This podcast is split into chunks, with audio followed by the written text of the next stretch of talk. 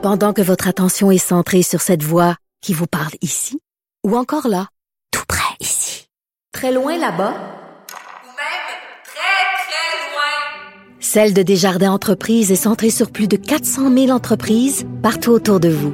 Depuis plus de 120 ans, nos équipes dédiées accompagnent les entrepreneurs d'ici à chaque étape pour qu'ils puissent rester centrés sur ce qui compte, la croissance de leur entreprise.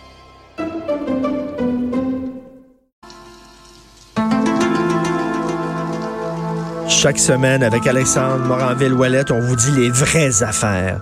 La vérité qu'on vous cache, là, hein, ben, c'est ici, à Cube Radio, chaque jeudi, qu'on vous parle dans, les, dans le blanc des yeux, puis qu'on vous dévoile les vérités cachées. Bonjour. Bonjour, Richard. Alexandre Moranville-Ouellette, tu vas tout nous dire maintenant sur le climat les changements climatiques, c'est qui qui est derrière ça? Ça doit être la maudite Chine. Écoute, moi, je, je, passe mon temps, évidemment, à, déterrer des théories du complot, mais je préfère toujours qu'on parle de théories plus étranges parce que quand il vient le temps de parler de science, d'environnement et de tout ça, on se rend compte que ça peut devenir essentiellement dangereux et surtout qu'on a un lien hein, aujourd'hui avec l'actualité. Le Parlement européen qui a déclaré aujourd'hui l'urgence climatique pour l'ensemble de l'Europe, hein, une déclaration ah qui suit par ailleurs là, la France, le Royaume-Uni, l'Autriche, qui ont déclaré eux-mêmes dans leur pays, euh, dans leur propre assemblée législative, l'urgence climatique. Évidemment, des des paroles essentiellement. Là. On dit encore de vouloir garder le réchauffement euh, en bas d'1,5 degrés Celsius euh, dans les prochaines années. Bon, évidemment, toutes des belles paroles. Ben mais tout ça, ça nous mène à quoi? Mais qui est derrière le réchauffement climatique? C'est qui qui cause ça? C'est ça le problème. Hein? C'est parce qu'au-delà d'être climato-sceptique, il y a encore plus loin que ça. Et il y a les gens qui pensent qu'il y a une une conspiration environnementale, une conspiration environnementaliste, aussi appelée le complot du réchauffement climatique. Hein, ça se décline un peu comme suit. C'est des affirmations qui disent que le consensus scientifique, Richard, cette belle entente que tous les scientifiques de la planète, ou presque, hein, entre autres ceux du GIEC, le groupe d'experts intergouvernemental sur l'évolution du climat, qui est l'espèce de groupe, comme, comme ça le dit, intergouvernemental, international, des experts de partout, ben tous ceux-là, encore une fois, sont là pour manipuler le monde entier, Richard. C'est un complot contre les pauvres, essentiellement. Mais contre les vrais gens, les vraies personnes. Mais écoute, on parlerait de données manipulées. On parlerait de vouloir supprimer la dissidence. On parlerait de vouloir unir les gens derrière cette espèce de cause commune du climat qui serait complètement fausse. Hein? Ça légitimerait la controverse politique publique. Et puis, évidemment, là, tout ce beau consensus-là serait financé à même là, des, des, grandes entreprises, des grands dirigeants et des gens là, euh, qui commettraient toutes sortes d'atrocités professionnelles et criminelles euh, pour euh, garder ce secret-là, encore une fois, sous clé. Donc, c'est Georges Soros qui est derrière ça, non? Il y a tellement de gens qui sont derrière ça parce qu'on en a vu plusieurs exemples. Puis moi, ce qui m'a euh, horrifié, c'est que l'attitude de, notre cher président euh, Doritos, au sud de la frontière, Monsieur Donald Trump, de son beau teint de peau, euh, lui, c'est pas la première fois, hein, vraiment. Là, lui, ce qui amène que c'est une it's a hoax, comme il le dit, un canular en bon français, ça sort littéralement, ça sort pas seulement de sa bouche. On peut voir un exemple, ça remonte au 28 juillet 2003. Évidemment, ça fait un bout déjà que euh, les scientifiques s'alarment de plus en plus par rapport au climat. Euh, on parle que depuis les années 1750, le climat se réchauffe. On peut faire un plus un. À partir du moment où on a commencé à industrialiser la planète, à faire des coupes à blanc, c'est drôle, le climat est passé dans les extrêmes. Drôle de coïncidence, diraient ces derniers. Et il y a un homme, un sénateur du nom de James Inhofe. Peux-tu deviner de quelle allégeance il était, Richard? Non. C'est un républicain. Ah, grande surprise. James Inhofe, qui lui, devant un comité du Sénat sur l'environnement et les travaux publics, ça, 28 juillet 2003, là, lui, il dit la question suivante, il dit, avec toute cette hystérie, toute cette peur, toute cette fausse science, se pourrait-il que le réchauffement climatique provoqué par l'homme soit le plus grand canular jamais commis contre le peuple américain? The greatest hoax. Parce qu'on peut, on, peut, critiquer un certain discours sur le réchauffement climatique. D'ailleurs, il y a un des, un des grands patrons du, euh, du GIEC qui récemment accordait une entrevue puis disait là, il va falloir arrêter avec les discours apocalyptiques. Là. Exact. À un moment donné, ça va trop loin. Oui, il y a un problème de réchauffement de la planète. Oui, c'est un défi important, mais c'est un défi qu'on va pouvoir euh, surmonter. On va pouvoir régler le problème, mais il va falloir travailler fort et tout ça, parce qu'il dit le discours apocalyptique, à un moment donné, ça devient, euh, ça devient contre, euh, contre euh, performant. C'est contre-productif, Donc, effectivement. on peut critiquer un Ouais. certain discours. Absolument, absolument. Puis dans Sans être climato-sceptique.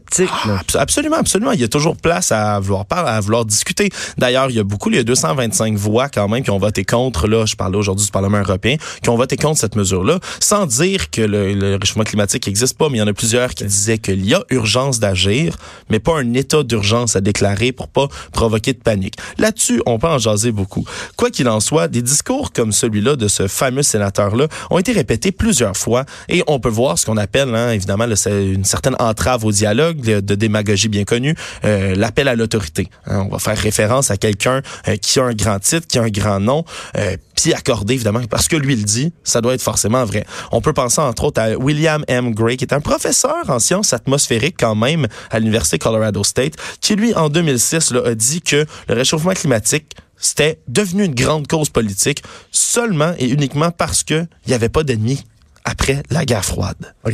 Selon lui, depuis ce temps-là, il n'y a pas d'ennemis. Donc, le monde s'est inventé une raison de vouloir se, se, se, se, se- se rassembler, vouloir combattre quelque chose. Ça serait les changements climatiques. Il a même dit que c'était quelque chose de démoniaque, les changements climatiques. Bon, on l'échappe encore une fois. Mais tout ça pour dire que toutes ces, ces instances-là, il y a un documentaire télévisé qui était parti en fripe là-dessus en disant que c'était financé à coups de milliards de dollars du crime sur les, euh, sur les changements climatiques. Mais tout ça mène quand même, hein? En 2012, Donald Trump, qui n'est pas encore président des États-Unis, disait déjà que le concept du réchauffement de la planète avait été créé de toutes pièces par les Chinois Je le savais. afin de rendre la Chinois. fabrication aux États-Unis non compétitive. Pense-y, Richard. Si les Chinois, des hackers qui vont financer de loin avec des malversations, euh, puis des versements, toutes sortes de groupes environnementaux pour les pousser un peu, une guérilla moderne, OK, Richard. c'est- c'est- donc, c'est-à-dire, ça serait une guerre contre le capitalisme, ça serait une guerre contre les industries pétrolières, contre ça. Ben oui, pour rendre- affaiblir rendre- pour affaiblir économiquement les États-Unis. Tout à fait. Les Chinois sont derrière ça. Oui, ils financeraient, là, selon cette Ils financeraient théorie-là. le, le- le quoi, le, le- le GIEC, de tout ça. Ah, il finançait, il, il donnerait des pots de vin au GIEC pour qu'ils qu'ils déclenchent des, alarmes climatiques comme ça. Il financerait des politiciens qui seraient derrière des mesures environnementales, mais surtout là tout ce qui est groupe environnementaliste plus extrême, si on peut penser là, euh, euh, tu vois, pas ce qui est Black Bloc, mais tout ce qui est euh, leur nom m'échappe en ce moment. oui, euh, Ac- oui, ah, bon. pas ACNAO, le oublié, là, mon Dieu, j'ai un blanc de mémoire Épouvantable, ça va me revenir. Mais euh, des groupes environnementaux comme ça qui vont, euh, qui seraient financés à même la Chine.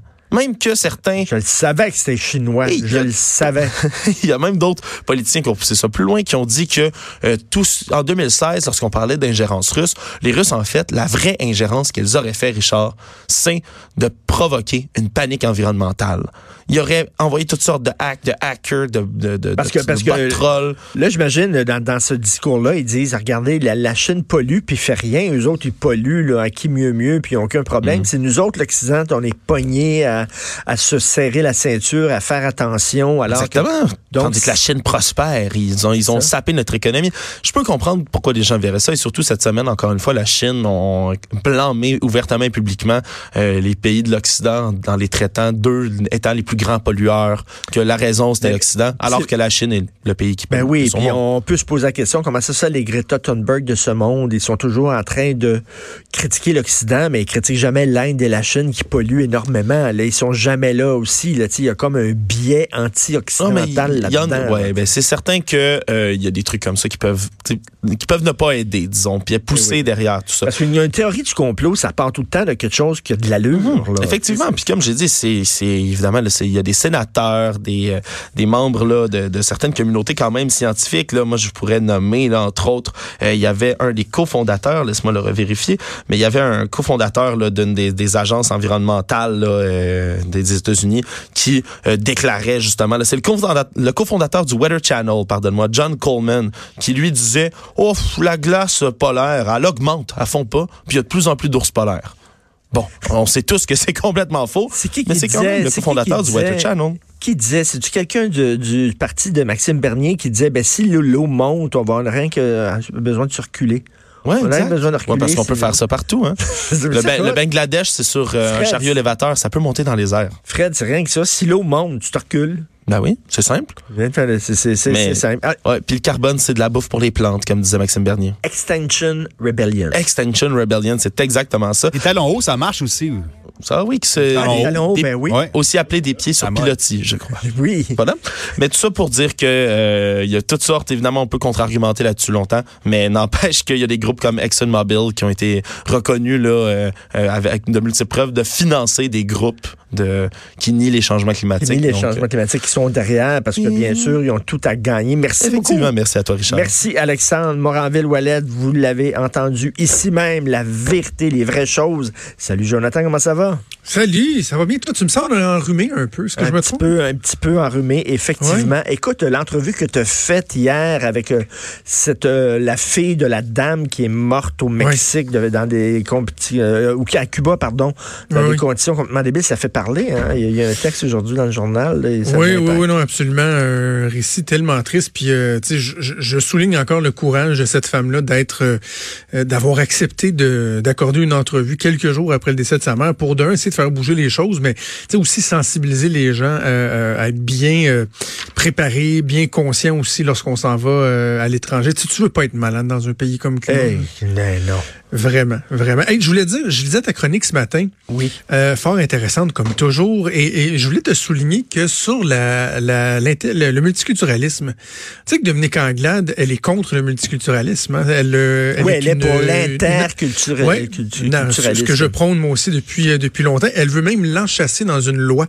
Ça va faire partie de ses engagements. C'est intéressant ça parce que ça va être une occasion pour le Parti libéral de, se définir euh, davantage, hein, qu'on a le Parti libéral du Québec sous l'air couillard qu'on a vraiment associé au multiculturalisme à la Justin Trudeau, multiculturalisme fait euh, du, du fédéral. Euh, alors que Dominique Anglade, elle, veut prôner un interculturalisme. Et je te rappelle que lorsque j'ai reçu Gaétan Barrette en entrevue il y a quelques semaines, avant qu'il décide euh, de ne pas officiellement aller à la course à la chefferie, lui, il m'avait dit à quel point il voulait prôner aussi l'interculturalisme et que si jamais l'aspect très multiculturel l'emportait dans une course à la chefferie, que lui, il terminerait son mandat, qu'il prendrait son petit bonheur puis qu'il s'en retournerait chez eux. Ah oui. Fait que ça va être un débat intéressant, La ça. question que je pose, puis là, on fait de la politique fiction. Mettons, euh, c'est un gouvernement libéral dirigé par Dominique Anglade. Elle ne reconduit pas la clause nonobstant parce qu'elle le dit, là, la clause dérogatoire. Ouais. Euh, là, euh, la loi 21, elle est attaquée par les tribunaux parce qu'elle est plus protégée. Et là, elle est taillée en pièces. Est-ce que, est-ce que elle va être du côté des tribunaux, euh, Madame Anglade, ou être euh, du côté des Québécois qui veulent que cette loi-là existe? Et ça, c'est une bonne question. C'est une bonne question et je te dirai ceci en guise de réponse, qui est euh, vraiment pas une réponse directe à ta question, puisque je le sais pas. Mais je te dirai ceci, Richard. N'oublie jamais que Dominique Anglade ou Alexandre Cusson doivent d'abord se faire élire par les membres du Parti libéral du Québec Oui. avant d'espérer se faire élire par les Québécois à la tête d'un gouvernement. Donc, moi, une perspective de voir Dominique Anglade jouer un peu la funambule puis d'essayer d'avoir une